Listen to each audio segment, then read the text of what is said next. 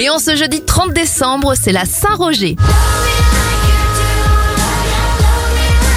On ouvre l'éphéméride avec les anniversaires. Ellie Goulding a 35 ans, 46 pour le champion de golf Tiger Woods et la présentatrice télé Sandrine Ketty a 51 ans.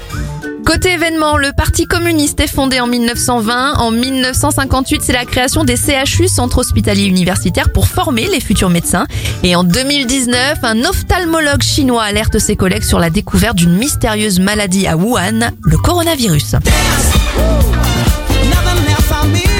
Un dernier anniversaire pour terminer, celui de J.K., le chanteur de Jamie Rockway. Il a 52 ans.